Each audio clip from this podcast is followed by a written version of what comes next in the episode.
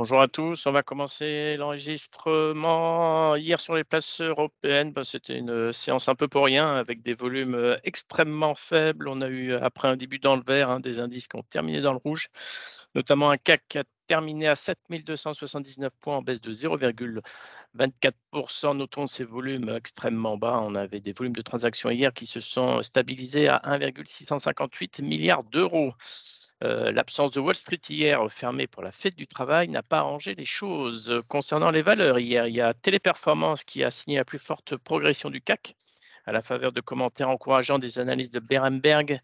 Euh, l'action a ligne une quatrième séance consécutive de hausse et a fini à plus de 2% à 132 euros. Notons que pour les analystes de Berenberg, ils estiment que l'acquisition de Majorel pourrait être le prochain catalyseur à la hausse du titre. Ils ont un target sur Téléperformance à 225 euros. Euh, hier, euh, il y a aussi Thales qui a profité de, la recommandation de Jeffries, qui sont passés de conserver à achat. Thales a fini hier en hausse de 1%. C'était la deuxième plus forte hausse du CAC. Euh, notons que Novo Nordisk a fini hier en hausse également de 0,74% après avoir atteint un plus haut historique à 1331 euh, couronnes danoises à la faveur du lancement de son traitement amaigrissant, le Wegovy, sur le marché britannique.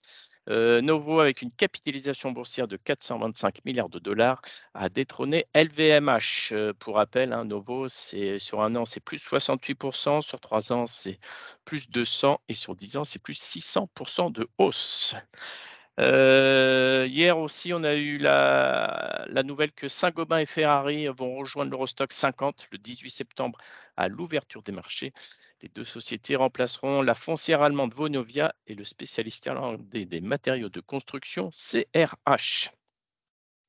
Euh, hier, Wall Street s'était fermé. On va passer à l'Asie ce matin. Les bourses chinoises ont ouvert en, légère baisse ce matin et euh, les investisseurs étaient toujours dans l'attente de nouvelles mesures de gouvernement du gouvernement chinois pour relancer une économie au ralenti.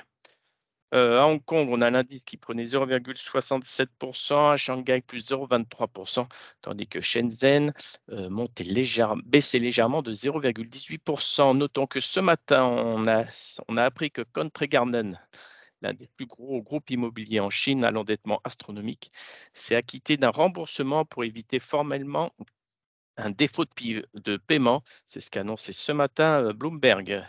Le promoteur euh, a été incapable, pour rappel, a été incapable début août de rembourser 22,5 millions de dollars d'intérêts sur des emprunts au moment où le secteur immobilier connaissait une crise sans précédent en Chine.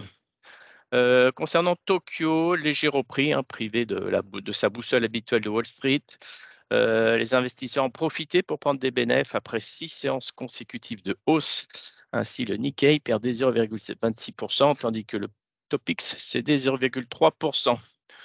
Notons que là aussi, il y a un changement dans les indices euh, concernant le Nikkei 225. Euh, il y a trois titres qui intègrent le Nikkei 225. Il s'agit de la plateforme de vente entre particuliers Mercari, euh, la chaîne d'ameublement Nitori et enfin le fabricant de systèmes pour l'industrie des semi-conducteurs Lasertech. Concernant les devises et le pétrole, on a un euro qui ne bouge pas. Il aussi euh, toujours aux alentours des 1,08%. Et sur le marché du pétrole, c'est le calme plat. WTI gagné 0,4% à 85,89 dollars, tandis que le, euh, Brent euh, était à l'équilibre hein, à 88,92 dollars. D'un point de vue micro ce matin, pas grand-chose. Hein. On a un peu de nouvelles. On a Airbus et Air France euh, les deux groupes sont entrés en négociation exclusive en vue de créer une co-entreprise destinée à la maintenance de pièces de long courrier A350. Et aussi, euh, concernant Valeo, l'équipementier français continuera de développer des capteurs LIDAR pour la conduite autonome et reste convaincu par cette technologie. Euh, c'est ce qu'a annoncé ce matin son directeur général. cette décision a été prise après que Bosch ait décidé d'arrêter son travail dans ce domaine. Je laisse la parole à Nantes. Oui, bonjour à tous. Je commence avec Delta Plus Group euh, et la publication de ses résultats. Donc, une publication légèrement au-dessus des attentes. et un management qui se veut très rassurant. Au premier semestre, Delta Plus Group a généré un résultat net de 19,8 millions d'euros, en progression de 29,7%, et un résultat opérationnel de 28,3 millions d'euros, en augmentation de 14,4%. J'enchaîne avec Hoffman Green, qui accélère son modèle à l'international avec la finalisation de l'accord d'exclusivité d'utilisation des technologies de ces technologies pour les 22 prochaines années avec le groupe d'Arabie Saoudite euh, Surfa. Et enfin, Enertime, un chiffre d'affaires au premier semestre en forte croissance à 3,21 millions d'euros. L'activité du premier semestre est portée par les contrats signés en 2022 en Afrique du Sud et en Bulgarie et début 2023 avec Veralia.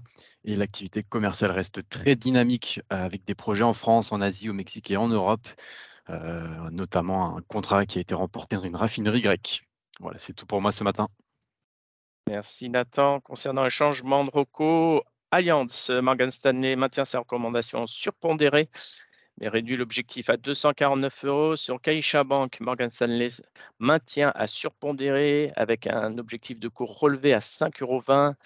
Carrefour, JP Morgan maintient une recommandation neutre, objectif réduit 19 euros. Attention sur Crédit Agricole, Goldman euh, dégrade sa recommandation à vente sur le titre et le, target a été réduit à 11,50 euros. Sur LVMH, la générale reste acheteur, mais réduit son objectif à 965 euros. Sur Roche, Berenberg passe d'achat à neutre, objectif réduit à 290 francs suisses. RWE, Berstein maintient sa recommandation à surperformance, mais réduit son objectif à 48,50 euros. Sur Sanofi, Beringberg passe de conserver à acheter avec un objectif relevé à 115 euros. Et enfin, sur Unicredit, Morgan Stanley maintient sa recommandation à surpondérer et réduit son objectif à 29 euros. Concernant l'agenda du jour, on aura à 16h les commandes de biens durables et les commandes industrielles aux États-Unis. Je laisse la parole à Lionel.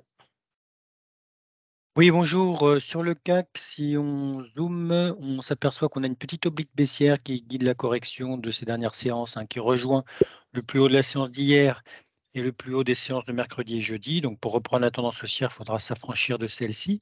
Passe vers 7340 aujourd'hui. Et pour ce qui est du support, pas de changement. Notre support, c'est important, c'est la moyenne mobile de 100 jours haussière qui passe dorénavant vers 7165. En couverture, on poursuit hum, le repli, on se situerait vers 7240. Bonne séance. Merci à tous, bonne séance.